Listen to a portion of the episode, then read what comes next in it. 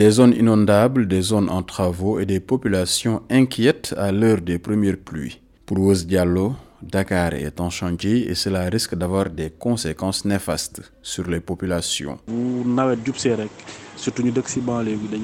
Quand l'hivernage arrive, nous qui habitons la banlieue, nous avons de sérieux problèmes pour sortir de nos maisons pour aller travailler. Et les dégâts vont jusqu'à causer des pertes en vie humaine et cela peut être évité, je pense. Donc, euh, je pense que l'État doit prendre davantage de mesures contre euh, ces inondations. Nous avons eu beaucoup de programmes défilés, mais jusqu'à présent, aucun ne produit des résultats concrets. Dès qu'il y a de fortes pluies, Dakar est sous les eaux et chaque année c'est comme ça.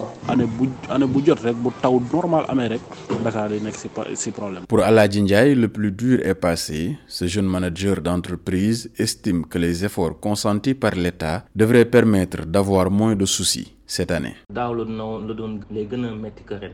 Je pense que cette année sera moins pénible que les autres années, euh, du fait que lors des travaux du bus rapide transit, nous avons vu qu'il y a un énorme réseau de canalisation qui est mis en place. Il traverse Dakar euh, de la banlieue jusqu'à centre-ville et euh, nous espérons que cela va aider à diminuer les inondations. Par contre, il faut reconnaître qu'il y a des zones qui ne peuvent pas échapper aux inondations car ce sont des zones inondables de nature. C'est le cas de la zone de captage et de Wakinan.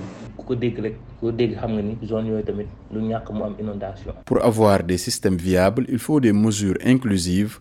Tel est l'avis de Khadilo, une restauratrice de 32 ans.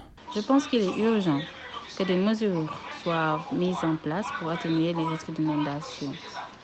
Et cela peut inclure la mise en place de systèmes de drainage adéquats, la réhabilitation des infrastructures existantes et la sensibilisation des populations sur les mesures à prendre pour se protéger de ces inondations.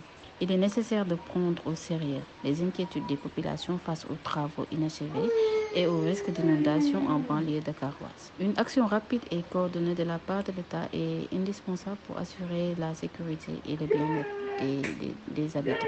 Pour beaucoup de Sénégalais, il est important que l'État prenne en compte les inquiétudes des populations face aux gros chantiers en cours comme les routes et les ponts qui sont toujours en construction dans des zones stratégiques de la capitale. D'autres estiment que les efforts faits par l'État devraient permettre d'éviter les inondations et leur lot de drames des années précédentes.